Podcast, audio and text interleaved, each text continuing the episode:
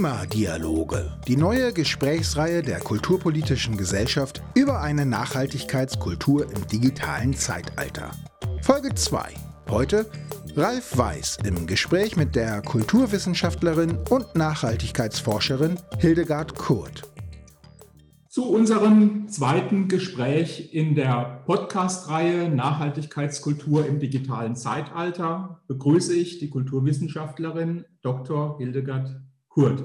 Frau Kurt, Sie haben sich schon früh mit der Rolle von Kultur im Nachhaltigkeitsleitbild beschäftigt und gehören zu den Initiatorinnen des Tutzinger Manifests aus dem Jahr 2001. Unterzeichnern des Manifestes wie Monika Griefahn, die damalige Vorsitzende des Bundestagsausschusses für Kultur und Medien, oder auch Günter Bachmann, der den neu gegründeten Rat für Nachhaltigkeit leitete, ging es darum, dass Nachhaltigkeit Kultur braucht und auch produziert.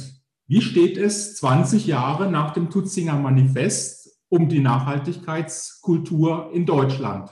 Ja, eine, ein weites Feld, was Sie gleich zu Beginn unseres Gespräches auftun. Ich möchte den Fokus erstmal äh, auf den Bereich Kultur und Kunst einengen.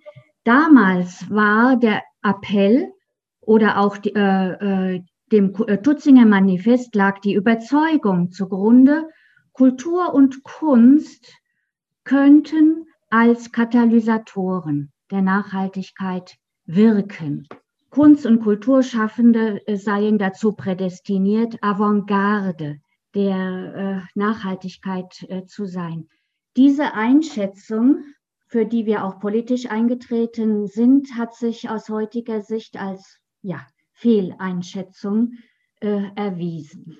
Wobei es äh, zu unterscheiden gibt zwischen einer ganzen Reihe von wunderbaren KünstlerInnen, die seit den 70er Jahren bereits, also avant la lettre, sich dem Nachhaltigkeitsgedanken verschrieben haben, zum Beispiel Joseph Beuys. Joseph Beuys, der als äh, Mitbegründer der Partei Die Grünen nie einfach nur sich Umweltfragen gewidmet hat, sondern so wie das Leitbild Nachhaltigkeit quer zu den Ressorts eine neue äh, gesellschaftliche Ordnung äh, schaffen möchte mit sozialer und ökologischer Gerechtigkeit, ging es Beuys um eine Kultur jenseits der Moderne.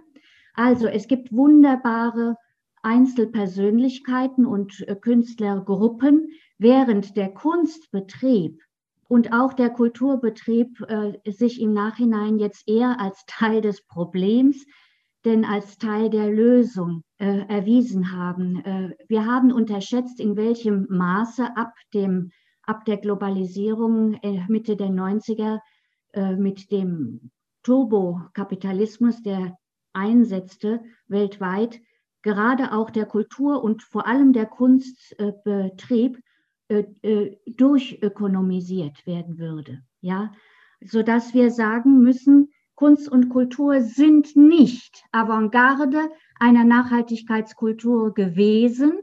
Äh, vielleicht noch dieser kleine Zusatz. Die Tage war ich im Gespräch mit Alfred Striegel, einem Kollegen in Österreich. Er leitet das Institut für Nachhaltigkeit, das jetzt programmatisch den äh, Fokus auf Kunst setzen möchte.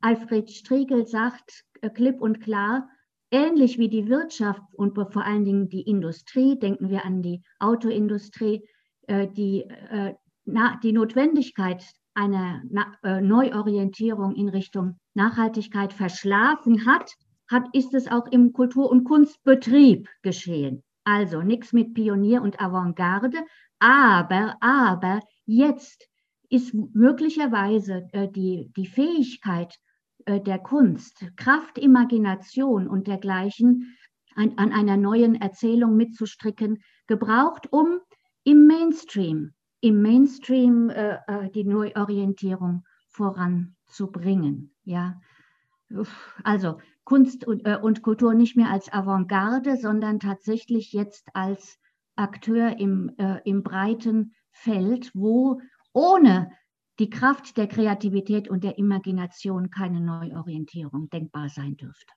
Das Stichwort verschlafen äh, hat auch äh, Tino Segal benutzt, der äh, Künstler und Kurator. Er sprach auch davon, dass der Kulturbereich Nachhaltigkeit sogar 30 Jahre verschlafen hätte. Wir reden jetzt über die letzten 20 Jahre und nach Ihrer Einschätzung, ja, ist da deutlich weniger Dynamik entstanden als erhofft.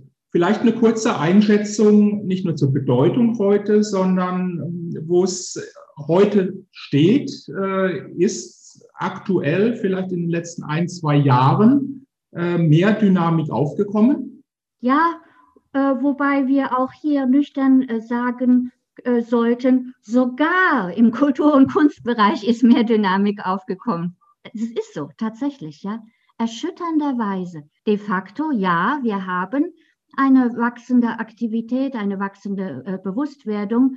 Warum? Weil aufgrund der vielen Versäumnisse, äh, die, äh, wie soll ich mal sagen, die ökologische Schieflage, die sich vor 30, 40 Jahren bereits abzeichnete, so nah inzwischen an Kipppunkte gerät, dass in allen Lebens- und Arbeitsfeldern eine Art Aufwachen äh, stattfindet. Schön, dass Kultur, dass der Kultur- und Kunstbetrieb auch dabei ist. Muss ich leider so, nüchtern so sagen. Ja, dazu passt, dass äh, es bis zum Jahr 2019, äh, also vor ja noch nicht mal zwei Jahren, es dauerte, bis Nachhaltigkeit dann auch in einem Haushaltstitel der Kulturstaatssekretärin aufgenommen wurde. Und wir wissen, in dem gleichen Jahr äh, hatte es die lauten Stimmen der Fridays for Future Bewegung gegeben und auch ein Positionspapier des Deutschen Kulturrates unter der Überschrift Umsetzung der Agenda 2030 ist eine kulturelle Aufgabe, was also den Kulturbereich aufgerüttelt äh, hatte. Lässt sich denn das bis vor kurzem vorherrschende weiter so in äh, Politik und Kultur damit erklären, dass wir trotz vorhandenem Wissen nicht zu den kulturellen Wurzeln von Modernisierungsrisiken wie der Klimakrise vorgedrungen sind? Schon, ja. Also tatsächlich, um zukunftsfähig zu werden, braucht es, und jetzt spreche ich mal mit Hartmut Rosa, einen komplett anderen Weltbezug als den, den die Moderne konzipiert und praktiziert hat. Wir brauchen ein, äh, ein, äh, eine Gesellschaft, eine Zivilisation jenseits des schneller, höher, weiter, mehr der Moderne und auch jenseits der Vorstellung, alle Lebensbezüge seien kontrollierbar. Ja, das waren ja, ist ja so quasi das Credo der Moderne alles kontrollierbar zu machen. Das funktioniert, wie wir jetzt äh, ganz deutlich sehen, nicht. Und äh, wenn Sie fragen nach den kulturellen Wurzeln äh, von Modernisierungsrisiken, die kulturelle Wurzel bei uns in der, im, in der, West, in der westlichen Kultur dürfte die, äh, der Subjekt-Objekt-Dualismus sein, zurückgehend auf äh, die Philosophie René Descartes, äh, der nur dem rationalen Selbst den Status eines Akteurs, eines Subjekts zuerkennt und alles, was nicht identisch ist mit dem rationalen Selbst, also auch die eigene Emotionalität, der eigene Körper, nichtmenschliche Lebewesen, die gesamte lebendige Mitwelt, wird dadurch quasi zum Ding, zum Objekt.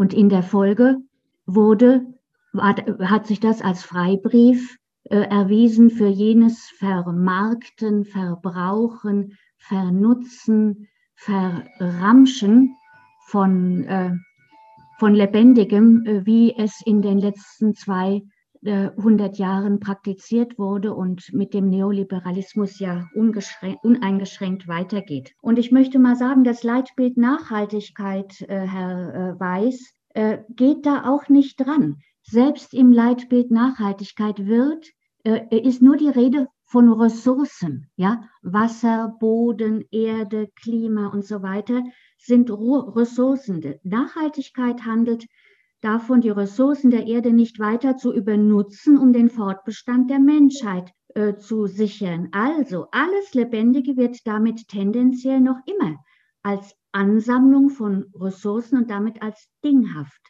äh, betrachtet. Und da an dieser Stelle, wo es wirklich um die, um die kulturellen Wurzeln der Modernisierung geht, werden Vordenker wie Bruno Latour, den Sie ja eingangs schon äh, erwähnt haben, äh, äh relevant, der nämlich sagt, äh, an, da wo die, unsere Zivilisation angelangt ist, werden wir nur dann realistische Politik betreiben und realistische äh, Gesellschaften entwickeln, wenn wir anfangen, die Erde neu als Subjekt zu verstehen, und zwar als ein Gegenüber im Rang eines politischen Akteurs.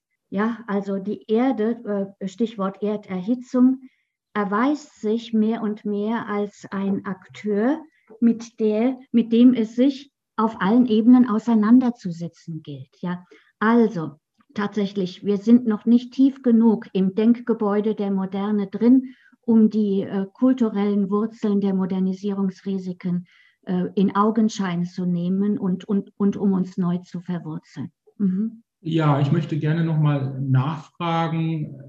Äh, Herr Messner sprach im ersten Gespräch oder deutete an auf eine Vorstellung von Mitwelt statt mhm. Umwelt. Mhm. Sie haben in Ihrem Buch über das Geistige in der Nachhaltigkeit, was auch den Bauhausmeister Wassily Kandinsky Bezug nimmt, äh, ja angesprochen, äh, ein Fehlen eines angemessenen Menschenbildes als fatalen äh, blinden Flecken der Bemühungen um Nachhaltigkeit.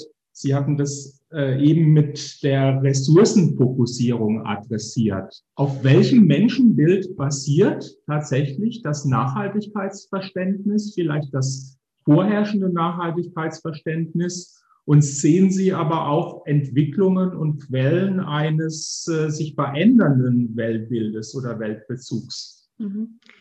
Interessanterweise geht es im Nachhaltigkeitsdiskurs sehr wenig um die Frage eines zugrunde liegenden Menschenbildes. Sehr, sehr wenig, sondern andere äh, Aspekte, andere Bereiche stehen im Vordergrund und äh, zu erkennen sind dabei äh, im ganzen Feld der Nachhaltigkeit, was das Menschenbild angeht, zwei, angeht, zwei Tendenzen. Es gibt einmal die Skeptiker, ja, die also quasi den Menschen als äh, abgeschrieben haben und äh, äh, quasi jetzt äh, den Anthropozentrismus als unüberwindbar erachten. Ja, der Mensch ist nicht in der Lage, über kollektiven Egoismus hinaus äh, in dieser Welt tätig zu sein. Die Skeptiker.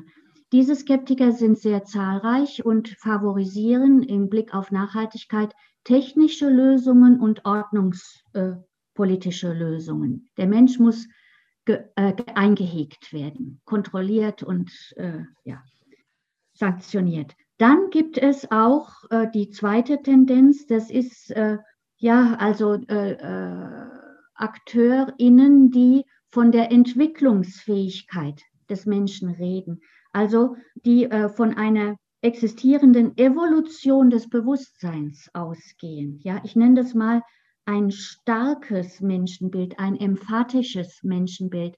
Emphatisch insofern als die Fähigkeit, sich in Entwicklung zu bringen und äh, ein, ein äh, lebensförderndes Bewusstsein zu erringen, nicht kategorisch ausgeschlossen wird. Und das ist natürlich sehr spannend, ja.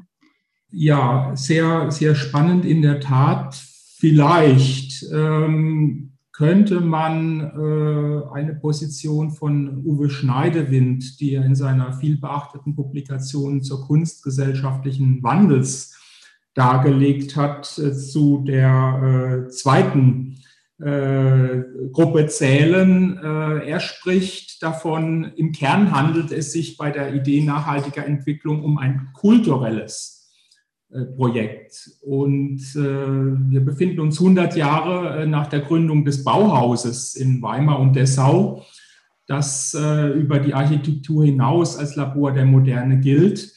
Und 100 äh, Jahre danach hat auch die Europäische Union mit der Initiative Neues Europäisches Bauhaus ebenfalls ein kulturelles Projekt zu ihrem sogenannten Green Deal ausgerufen Teilen Sie die Auffassung von Nachhaltigkeit als äh, kulturellem Projekt? Wenn ja, wie würden Sie dieses Projekt skizzieren und welche Laufzeit müsste es haben? Auch das ist eine sehr schöne äh, Frage. Ähm, zunächst mal äh, distanziere ich mich generell in diesen Zusammenhängen von dem Begriff Projekt. Der ist völlig verfehlt. Projekt ist ein Begriff aus Wissenschaft und Technik, aus der Raumfahrt, ist eine Unternehmung, äh, äh, die beginnt, wenn meistens die entsprechenden Gelder da sind und endet, wenn die Gelder alle sind. Oft endet sie auch schon vorher, wenn äh, ja oder sie, die Gelder sind früher alle. Das kommt auch vor. Ein Projekt handelt davon, etwas im Voraus konzipiertes zu verwirklichen. Ja, das ist das, der Charakter des Projekts und etwas äh, Geplantes äh, zu realisieren, Projekt. Was die Nachhaltigkeit braucht, ist in diesen engen Verwirklichungskategorien, in diesem Modus des Gestaltens überhaupt nicht fassbar. Nachhaltigkeit ist, äh, ist, ist eine kulturelle Herausforderung. Sie ist eine kulturelle Neuorientierung. Ist was ganz anderes. Das kann man nicht projekthaft äh, mit Anfang und Ende äh, fixieren. Und äh, gleichwohl wissen wir, weil Sie jetzt das ähm, Beispiel Bauhaus genannt haben, dass konkrete Gestaltungsansätze, wie sie ja in der klassischen Moderne von jener historischen Avantgarde in die Welt gebracht haben, innerhalb sehr kurzer Zeit, das klassische Bauhaus existierte nur von 1919 bis zur Machtergreifung 1933, einen Impuls generiert haben, der das ganze Jahrhundert äh, durchzieht. Also ja, es gilt von der Kultur aus Gestaltungsimpulse, kraftvolle Gestaltungsimpulse einzubringen, die in einer Zeit, in der, und das wissen wir aus der, aus den, aus der Erdsystemwissenschaft und anderen Wissenschaften, in der die vorherrschenden, äh, wie soll ich mal sagen, ökologischen Parameter sich mit rasender Geschwindigkeit verändern, in einer solchen Zeit können Gestaltungsimpulse aus dem kulturellen Feld heraus natürlich auch teilweise erstaunlich schnell Wirksamkeit entfalten. Ja, ich würde mal den Impuls von Greta Thunberg hier als Beispiel bringen. Ja, Zivilgesellschaft, äh, ein kultureller Impuls, wie, was der für ein, in kürzester Zeit äh, äh, für eine Wirkung entfaltet hat, wenn auch nicht das, was die, die Initiatorin sich selbst erhofft hat. Ja, Sie, Sie deuten an, dass äh, oder Sie, Sie äh, sagen klar, der übliche Projektbegriff, der mhm. ja eher in Richtung drei bis fünf Jahre auch äh, genau. zielt und auch mit anderen Aspekten ist da nicht anwendbar. Mhm. In anderer Weise spricht man bei der Moderne als Projekt in einem weiteren Sinne. Ähm, vielleicht, wenn die Entwicklung der Modernen auch die Menschheit an planetare Grenzen äh, stößt und auch an so etwas wie einen Epochenrand äh, gerät, was äh, Sie auch benennen. Mit welchem Epochenwechsel lässt sich der zu erwartende oder sogar auch einsetzende Umbruch denn vergleichen? Tja, zunächst einmal ist es wohl quer durch die Kulturen und Zeiten so gewesen, dass Menschen ihre Gegenwart immer wieder als eine untergehende Epoche erlebt haben. Ja, also das Ende des Dreißigjährigen Krieges, äh, der Beginn der Revolution bei uns oder auch in anderen Kulturen, das, was durch die Kolonialisierung äh, äh, zu Ende ging oder natürlich auch in der neueren Geschichte äh, äh Epochen Wandel äh, ausgelöst durch die Weltkriege. Die Menschheit äh, lebt mit, dem, mit der Erfahrung endender Epochen. Gleichzeitig das, was äh, uns, was sich uns ähm, als unsere Wirklichkeit, als unsere Realität darbietet, ist insofern spezifisch, es hat eine menschheitsgeschichtliche Dimension. Erstmals in der Geschichte des, unserer Gattung sind die biophysischen Belastungsgrenzen unseres Planeten erreicht, ja, wofür die, die Erderhitzung bislang einfach nur das erst, also das wirkmächtigste Symptom ist. Bei gleichbleibenden Tendenzen wird es demnächst weitere Symptome geben, wie die Verknappung von Wasser weltweit, die Verknappung von lebendem Boden weltweit. So gesehen ist das, was äh, äh sich äh, aktuell darbietet, historisch wiederum nicht vergleichbar. Wir wissen ja, dass äh, die Wissenschaft äh, da, äh, davon ausgeht, dass voraussichtlich bis zur zweiten Hälfte des Jahrhunderts bei gleichbleibenden Tendenzen weltweit die vorherrschenden Lebens- und Wirtschaftsweisen grundlegend umgekrempelt werden würden. Und die Frage sei nur, wie. Dann kommt dieses schöne äh, Zitat, by design or by disaster. Ja, also wir sind in einem äh, Wandel, in einem äh, Strudel des Wandels drin, der ähm, beispiellos sein dürfte. Und deswegen, so sehr ich den Philosophen Philipp Blom äh, äh schätze, Historiker und äh, Philipp Blom, er hat ja gesagt, er bezieht den jetzigen Epochenrand zurück. Er sagt, eine 3000 Jahre währende Epoche der Kulturgeschichte gehe zu Ende. Aber der Epochenrand ist ein erdgeschichtlicher. Er ist das Ende des Holozäns, er ist das, der Beginn des Anthropozäns, des Erdzeit, Alter des Menschen. Und von dieser Warte aus wird auch erkennbar, äh, wie sehr es jetzt darauf ankommt, kollektive Annahmen und mentale Muster, äh, die ganz tief äh, verwurzelt sind, so tief, dass sie sich der Wahrnehmbarkeit entziehen, als spezifische Konditionierungen zu erkennen, nämlich als das Mindset der westlich geprägten globalisierten Moderne. Und dieses Mindset trägt nicht mehr, überzeugt nicht mehr. Äh, und äh, äh, wir befinden uns am Rand äh, dieser, ja, äh, an, wo, ein, wo ein Mindset äh, dieser Dimension einfach sich verabschiedet. Herr Messner sprach in äh, unserem Gespräch äh, ähnlich von ja, zwei Dimensionen, zwei kulturellen Dimensionen einer weitergehenden, äh, bei der auch die, die, ähm, das Anthropozän äh, und äh, letztendlich ein Epochenverständnis zugrunde legte und ein engeres Verständnis, bei dem es um Kulturakteure, ähm, ja, den Bereich Theater, Musik, äh, Museen auch geht. Vielleicht bevor ich auf auch diesen engeren Bereich nochmal äh, zu sprechen komme, die Nachfrage. Wir hatten über das äh, bestehende Nachhaltigkeitsverständnis gesprochen, was ja über durchaus ökonomisch geprägte Prinzipien wie es sollen nicht mehr Bäume geschlagen werden als nachwachsen oder man solle von der Substanz und nicht von den Zinsen leben, geprägt ist. Äh, es gibt auch ein ethisches Prinzip, äh, die Gerechtigkeit eben auf eine Zukunftsgerechtigkeit und künftige Generationen zu erweitern. Äh, vor dem Hintergrund des Gesprächs, äh, wenn diese Vorstellungen nicht ausreichen, braucht es dann im kulturellen Sinne, im sprachlichen Sinne andere Begriffe, andere Bilder, mit der dann auch diese Dualität überwunden werden kann oder auch der angesprochene Weltbezug äh, geändert äh, wird, sich ändern lässt? Ja, Wahrscheinlich schon. Hm? Wir haben ja spannenderweise im Deutschen äh, zwei Synonyme für das englische Sustainability, nämlich Nachhaltigkeit und Zukunftsfähigkeit. Und während Nachhaltigkeit die Aspekte beinhaltet, die Sie gerade genannt haben, eine äh, umsichtige, konservative, konservierende Ökonomie und dergleichen, scheint in dem Begriff Zukunftsfähigkeit der Akteur des Geschehens auf, nämlich der Mensch als Träger von Fähigkeiten. Was ist das Zukunftsfähigkeit?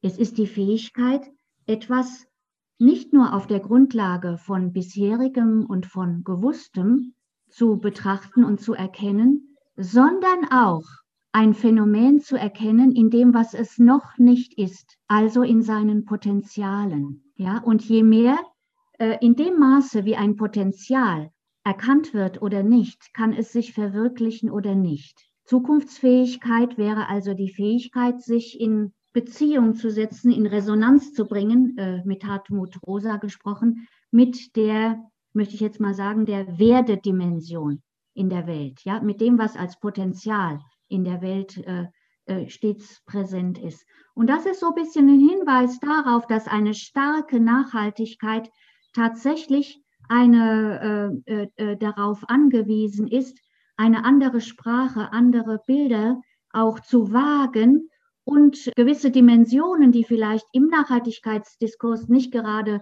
Mainstream sind, doch auch stark äh, zu machen, nämlich, dass die Schulung und die Verfeinerung unserer Wahrnehmungsfähigkeit ein Schlüssel äh, äh, sein könnten äh, für eine äh, Transformation hin zu lebensfördernden Kulturen, nämlich äh, dass es darum geht, unser in der Welt sein zu entautomatisieren, ja, und mal darauf zu achten, wie schaue ich das, was sich mir darbietet, an. Wenn ich einen Baum äh, mit den Augen eines Ökonomen anschaue und frage, äh, was bringt er mir ein, wenn ich ihn äh, äh fälle und äh, irgendwie vermarkte, dann ist er ein Ding. Wenn ich denselben Baum in, mit einem anderen Wahrnehmen anschaue, nämlich als ein Phänomen, als ein lebendiges, wird er etwas anderes zum Ausdruck bringen. Das heißt, die Qualität und die Art unseres Wahrnehmens, und ich möchte mal sagen unseres kollektiven Wahrnehmens, entscheidet darüber, ob die Welt sich als Ding äh, zu erkennen gibt oder ob sie ein Du werden kann. Ja, und äh, äh Nachhaltigkeit bedeutet, das in einen Weltbezug zu schaffen, auch auf dem Bereich der Ökonomie, wo äh, die, die lebendige Mitwelt, wie Herr Messner sagte, als Du Partner sein kann, wo Beziehungen die auf Gegenseitigkeit beruhen, mit nichtmenschlichen Akteuren praktiziert werden. Äh, solche Formen der Ökonomie gibt es, zum Beispiel die Permakultur, ist ja schon, äh, obwohl erst in den 70er Jahren entwickelt, zum UNESCO-Weltkulturerbe ernannt. Dann gibt es die Gemeinwohlökonomie, es gibt das commonsbasierte Wirtschaften und all solche äh, Beispiele sind Vorschein einer wahrscheinlich wirklich neuen Ära menschlicher Existenz auf diesem Planeten, nämlich eine Ära jenseits des Dualismus, ja, mhm. wo tatsächlich äh, die Welt wieder äh, zum Du werden kann, mit Martin Bube gesprochen, ja. Schauen wir auf äh, den Kulturbereich, Kulturakteure, Kultureinrichtungen, auch auf die Kulturpolitik, wo sich aktuell beobachten lässt, dass äh, ja, Klimaschutz und Nachhaltigkeit sehr unterschiedlich Eingang finden, äh, was möglicherweise auch schon, was wir bereits im Gespräch reflektieren. Einerseits erstellen Kultureinrichtungen Klimabilanzen. Sie setzen sich mit den äh, globalen Nachhaltigkeitszielen der Vereinten Nationen auseinander oder sie ergreifen auch betriebsökologische Maßnahmen, um beispielsweise Filme, Konzerte oder Veranstaltungen mit geringeren Umweltbelastungen zu produzieren und zu organisieren. Auf der anderen Seite schaffen Theater und Museen mit Aufführungen, Ausstellungen, aber auch Erzählungen und Bilder, die Besucher auf einer sehr persönlichen Ebene ansprechen, sie innerlich bewegen, vielleicht auch am Weltbezug äh, rütteln äh, oder etwas ändern. Wo sehen Sie besondere Aufgaben und Möglichkeiten einer nachhaltigen Kulturpolitik? In der Publikation Zeit für Zukunft haben Sie doch den schönen Unterschied oder das, was Sie eben beschrieben, gefasst in, äh, in, äh, in den äh, Unterschied Nachhaltigkeit in der Kultur und Nachhaltigkeit durch Kultur. Ne? Ja, also beides wird gebraucht, nachhaltige Produktions- und Gestaltungsweisen und, äh, die, äh, die, äh, und Kultur als Erzeuger von äh, verändernden Weltbildern und dergleichen. Jetzt äh, richtet sich aber Ihre Frage nach einer nachhaltigen Kulturpolitik. Also, was wären die Aufgaben und Möglichkeiten einer nachhaltigen Kulturpolitik? Und da würde ich doch meinen, die erste Aufgabe wäre, ihre eigene Pfadabhängigkeit und Systemimmanenz in den Blick zu nehmen. Ja, tatsächlich ist es so, historisch betrachtet, und das wird in, in der ganzen Debatte um Kultur und Nachhaltigkeit sehr, sehr wenig äh, reflektiert, dass nämlich äh, bestimmte Grundwerte in äh, Kultur und Kunst, nämlich Produktorientierung, äh, Marktfähigkeit, Singularität, Konkurrenz und so weiter, das sind ja die gleichen äh, Parameter wie im Kapitalismus. Ja, Also tatsächlich ist ja auch der, der, der westliche Kunstbegriff rein historisch gesehen sehr zeitnah entstanden mit dem mit der Erfindung des Kapitalismus, die im Ende des 13. Jahrhunderts in äh, äh, Italien äh, äh, stattfand schlussendlich. Das heißt, unsere Kulturpolitik in ihrer real existierenden heutigen Form wird dann nachhaltig werden, wenn sie äh, die eigene Verstrickung in ein nicht zukunftsfähiges Wirtschaftssystem weitaus mehr als bisher reflektiert und thematisiert. Wenn wir sagen, dass wir uns im Blick auf elementare ökologische Kipppunkte in einer Ausnahmesituation menschheitsgeschichtlich befinden, dann könnte Kulturpolitik jetzt mal äh, einfach äh, zu, äh, zu dem Ansatz finden, lasst uns das symbolische Kapital von Kultur und von Kunst jetzt ganz gezielt einsetzen, um Wirtschaftsweisen voranzubringen, die mit dem äh, äh, Vernichten äh, der Lebensgrundlagen, ein, die diesem Vernichten ein Ende setzen. Das heißt, Kulturpolitik müsste aufhören, Ressortpolitik zu sein. Oder ja, sie müsste weiterhin natürlich Kultur und Kunst fördern in der Weise und unterstützen in der Weise, wie wir es kennen. Zusätzlich dazu müsste und besonders eine Kulturpolitik, die sich als Gesellschaftspolitik versteht, wie das ja bei der kulturpolitischen Gesellschaft programmatisch äh, der Fall ist, dankenswerterweise.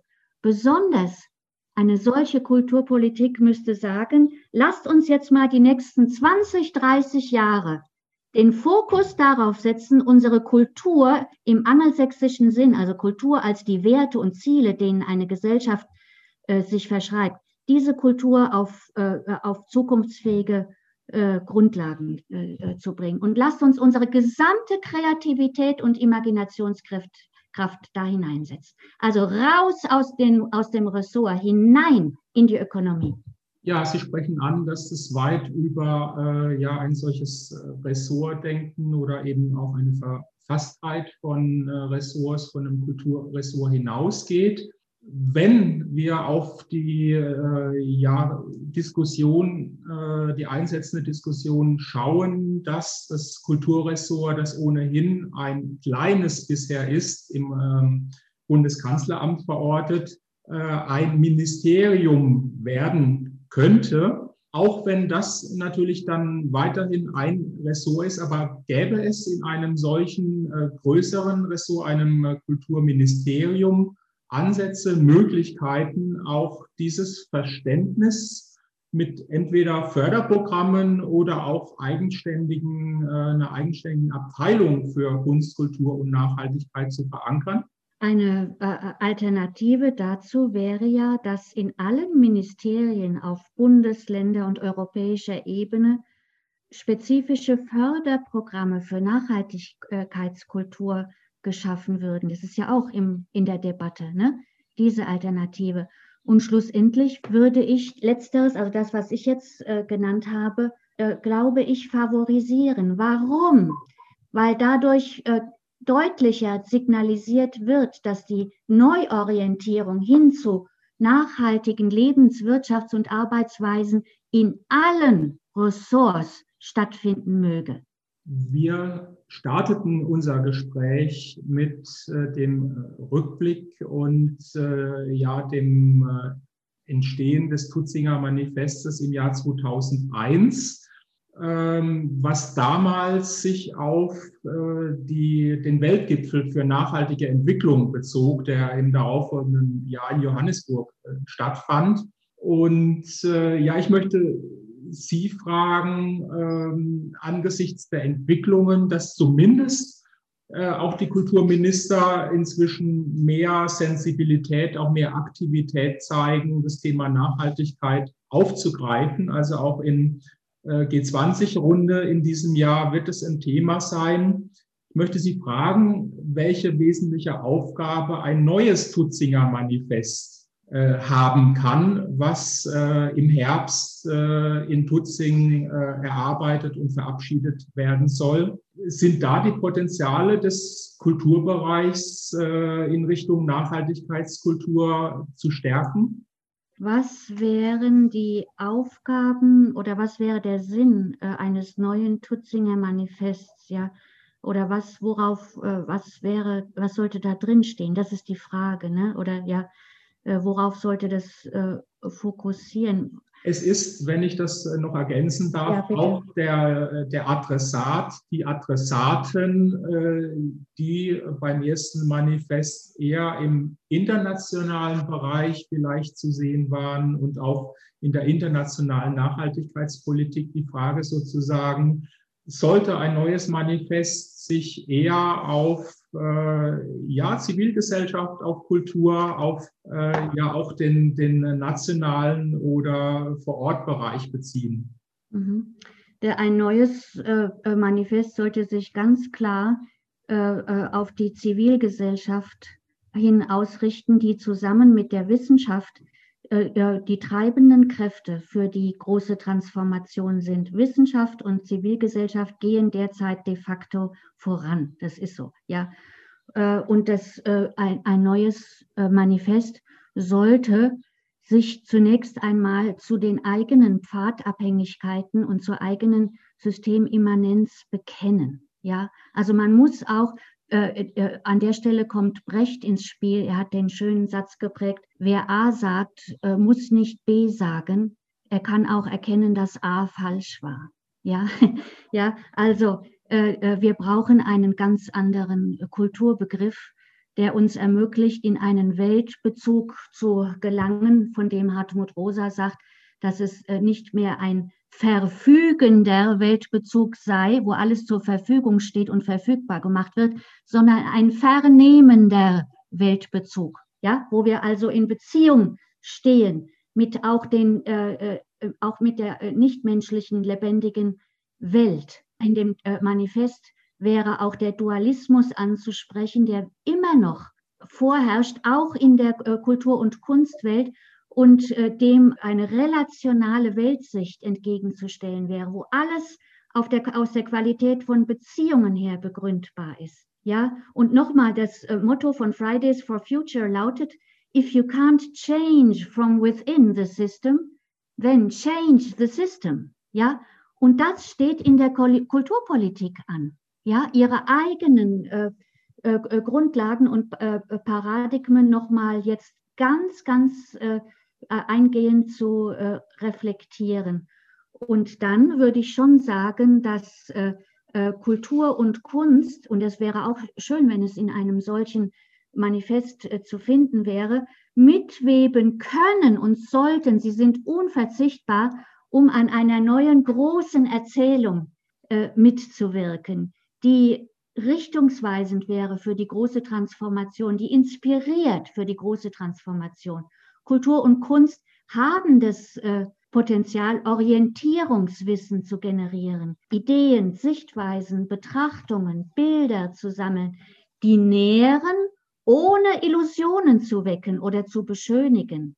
Bilder zu sammeln, die Kraft und Orientierung geben, um das, was ist und was kommen wird, zu bewältigen, und zwar freiheitlich als offene Gesellschaften. Sie sehen, äh, Herr Weiß, ich plädiere sehr stark dafür, dass äh, ein solches Manifest einmal selbstreflexiv ist, selbstkritisch in Bezug auf Kultur und Kunst, die einfach geschlafen hat als äh, Teilbereich. Und gleichzeitig sollte ein Manifest einen ganz starken Impulscharakter haben. Es sollte inspirieren, ermutigen und, äh, äh, und irgendwo diesem System äh, Reset, der jetzt ansteht, äh, äh, aus der Kraft der Kreativität und der Imagination heraus äh, einen Anschub verpassen. Und ich wünsche mir sehr, sehr auch, dass der Individualismus, der ja also wirklich in unserer, in dem Stadium der Moderne sowohl die Grundlage in der, in der Kunstwelt ist, als auch im neoliberalen äh, System, dass dieser Individualismus sich überwinden lässt hin zu einem Herausbilden von Individualität in Verbundensein. von Individualität in Verbundensein. Und das ist möglich. Akteure wie Beuys haben mit ihrer Idee der sozialen Plastik schon vor 50 Jahren sich dafür stark gemacht. Heute gibt es Begriffe wie Co-Kreativität, dialogische Intelligenz, kollektive Weisheit, Wir-Kultur. Und denken wir an die Documenta jetzt im kommenden Jahr, das indonesische Künstlerkollektiv, wie heißen die? Ruang Grupa, ein Kollektiv, die ja auch sich programmatisch außerhalb des tradierten westlichen Kunstbegriffs stellen und also sich der Aufgabe verschrieben haben, global sich verschärfende Schieflagen äh, äh, jetzt als Aufgabe der Kunst anzugehen. Ja, also sehr, sehr spannend. Wir können besser, als wir es bis jetzt gemacht haben. Wenn, wenn, äh, wenn, wenn, wenn es mehr geteilte Intention gibt. Ja, und wenn jetzt der Kultur- und Kunstbereich ganz klar signalisiert, jenseits unseres Ressortdenkens, natürlich müssen wir uns auch um die Kultur- und Kunstschaffenden kümmern, um deren Partikularinteressen, müssen wir alles. Gleichzeitig dazu ist als Kulturpolitik, als Gesellschaftspolitik äh, äh, äh dazu aufgerufen, kollektive Intention für den notwendenden Wandel zu erzeugen und zu stärken, dann wäre das ein solches Manifest fantastisch. Frau Kurt, ich danke Ihnen herzlich für dieses äh, Gespräch, für die kraftvollen Worte und für die Ermutigung, die sicherlich in Tutzing ausstrahlen wird.